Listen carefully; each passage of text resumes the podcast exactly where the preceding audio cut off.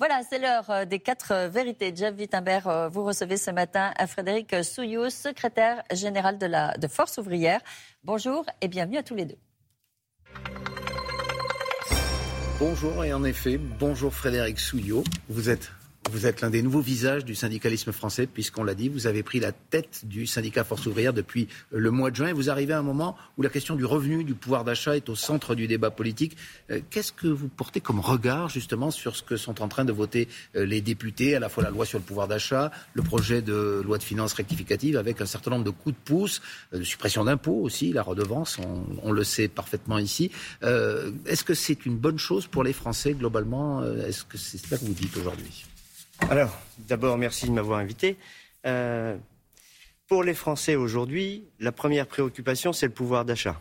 Alors, dans cette loi de pouvoir d'achat, on y a vu plein de rustines, des, rustines. Oui, des rustines. Parce qu'en fait, c'est avec le salaire qu'on remplit le frigo. Une fois que vous aurez eu cette prime ou cet avantage, bien évidemment, les citoyens vont le prendre. Mais au bout du bout, hmm. c'est avec ce que vous gagnez que vous nourrissez votre famille et que vous arrivez à construire votre vie. C'est pas autre chose. Alors, euh, sur les primes, sur le carburant et sur le reste, pourquoi pas? Maintenant, la fin des impôts et notamment la redevance télé. J'ai vu le projet de loi de finances rectificative, euh, redevance télévision, 3,8 milliards. Qui seront affectés désormais projet via de loi de finances euh, rectificative, 1,5 milliard. Il y a un delta entre les deux. Hmm. Il va falloir qu'on nous explique quel est le delta. Mais sur le reste, sur le pouvoir d'achat, c'est augmenter les salaires. Mais quand vous dites des rustines, quand même 20 milliards d'euros pour le pouvoir d'achat, euh, le relèvement du point d'indice des fonctionnaires, la hausse de 4% des retraites, des prestations sociales, vous votez euh, parfois par euh, l'ensemble des bancs de l'Assemblée. Est-ce que vous dites que ce sont des rustines? C'est normal que les membres de l'Assemblée le votent quel député pourrait dire aujourd'hui on ne revalorise pas les minima sociaux, on ne revalorise pas les retraites et on ne dégèle pas le point d'indice Mais en même temps, l'inflation 5,8 euh, et certainement presque 7 à la fin de l'année. Dégel du point d'indice 3,5 n'avait pas été dégelé euh, depuis François Hollande. Il aurait fallu un dégel plus important. Mais bien sûr, parce que ça fait une perte de pouvoir d'achat. Et qu'est-ce qui fait notre PIB aujourd'hui? C'est consommation des ménages. Et qu'on soit fonctionnaire ou journaliste, Hmm.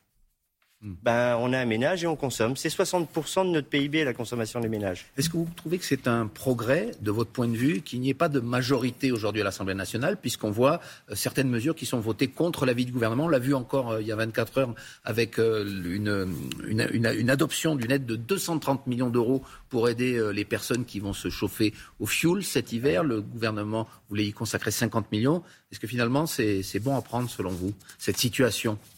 Bah, disons que euh, c'est une autre façon de gouverner et une façon de gouverner où on est obligé de discuter, où on n'est pas là pour imposer comme c'était dans le quinquennat précédent avec une majorité absolue et où les partenaires sociaux, les interlocuteurs sociaux, ben, redonnons la place qui est la sienne à la négociation Donc collective. Vous diriez qu'il y a un progrès là-dessus pour vous?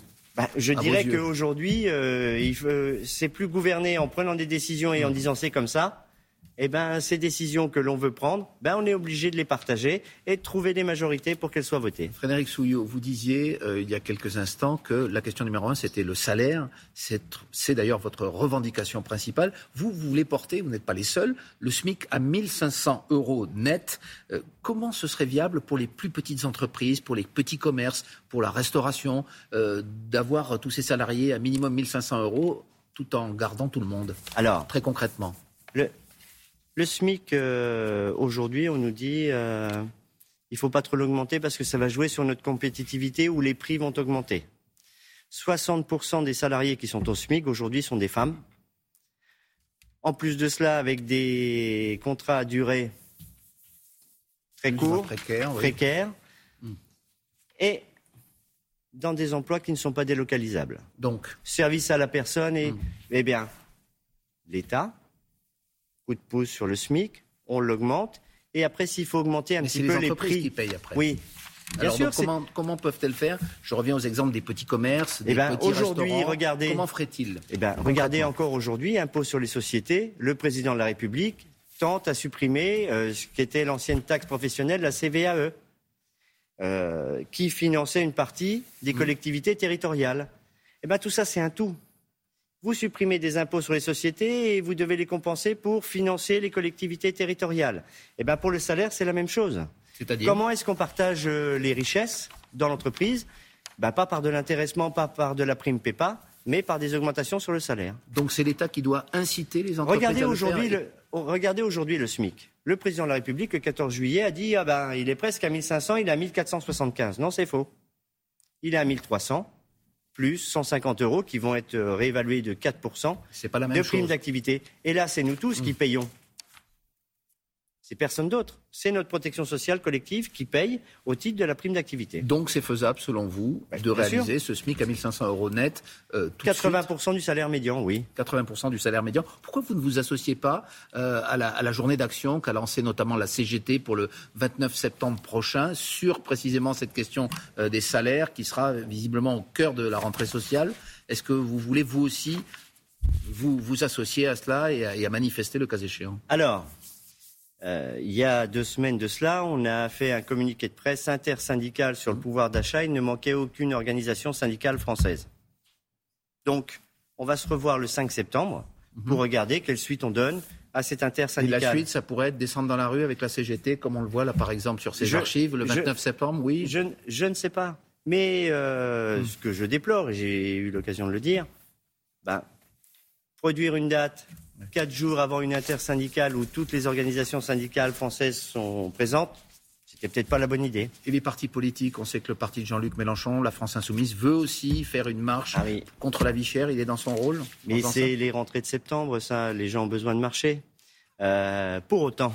Les gens ont besoin de marcher. Mais au-delà de ça. Pour autant, les partis politiques, sur le social, bah, qu'ils accompagnent les organisations syndicales sur les côtés, devant ou derrière, mais c'est la responsabilité des organisations syndicales.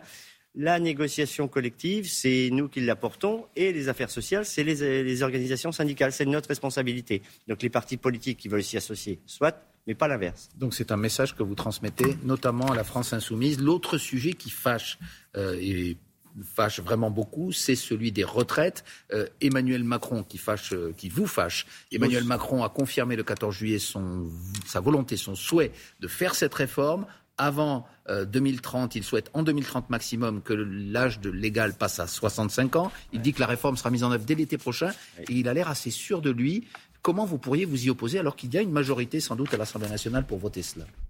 Alors, je ne suis pas sûr qu'il y ait une majorité à l'Assemblée nationale pour voter cela. Avec la droite, peut-être. En tout ben, cas, comment vous allez vous y opposer? Moi, moi j'en suis pas certain. On va attendre de voir quel projet de réforme on... Mais nous, nous sommes contre tout recul de l'âge légal de départ à la retraite, toute augmentation. Il y a déjà la réforme Touraine. Ce qu'a expliqué euh, Emmanuel Macron euh, pour le 14 juillet, c'est l'accélération de la réforme Touraine. C'est une question de principe. On ne touche pas à l'âge légal. Il faut qu'il reste à 62 ans, voire qu'il soit baissé, c'est ce que vous souhaitez. Ben, revenir à 60 ans, oui.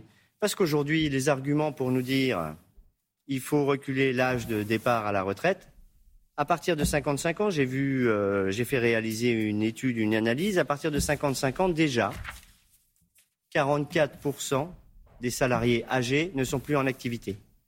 Donc à 62 ans, 50% ne sont plus en activité. Alors chômage, invalidité, assurance maladie et parfois minima sociaux. Hmm.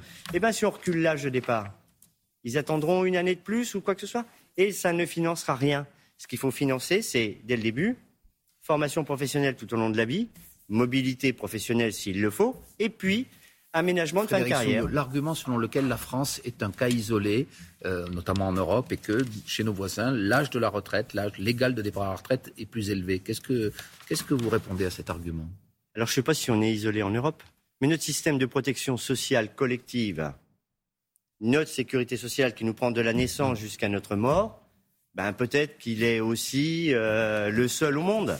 Et pour autant, c'est ce qui fait la République et la cohésion sociale. Donc il faut qu'on garde cette singularité. Bah, écoutez, demain vous êtes malade ou vous avez un accident, quand vous allez vous, vous rendez à l'hôpital, on vous demande juste votre carte de sécurité et pas autre chose. Eh bien, eh bien, notre protection sociale collective, c'est nos cotisations qui financent notre retraite. Sur la méthode employée par Elisabeth Borne, Olivier Dussopt, le nouveau ministre du Travail, est-ce que vous sentez une volonté de dialogue ou euh, un blocage d'ores et déjà sur les principes comme euh, ce recul de l'âge légal? Alors, on va discuter. Redonnons la place qui est la sienne à la négociation collective. C'est le L1 du Code du travail. Loi Larcher 2007. concertation avant. Et vous la sentez, cette volonté de concertation au gouvernement? Ben, J'espère. Mais j'espère, vous, vous l'avez constaté déjà? Je ne l'ai pas constaté puisque je ne les ai pas revus depuis que je suis élu. vous Mais bientôt, je les verrai. vous êtes prêt à des grèves, un blocage économique du pays pour défendre ce droit à la retraite? Et ce non-changement de l'âge légal Ben, écoutez, je vais redire ce que j'ai dit au président de la République et j'ai eu l'occasion de lui dire lorsqu'il nous a invités à déjeuner. Si pour vous c'est la meilleure des réformes, pour nous ce sera la meilleure des batailles. La mère des batailles, c'est ce que vous dites ce matin. Merci beaucoup Frédéric Souillot, secrétaire général de Force ouvrière. Merci d'avoir accepté notre Merci invitation. Bonne journée et c'est la suite de Télématin. Merci. Merci messieurs, merci à tous les deux. Frédéric Souillou qui était donc euh, à l'instant l'invité des quatre vérités, secrétaire général de Force ouvrière. Il est revenu sur la loi pouvoir d'achat, une rustine du gouvernement euh, d'après lui.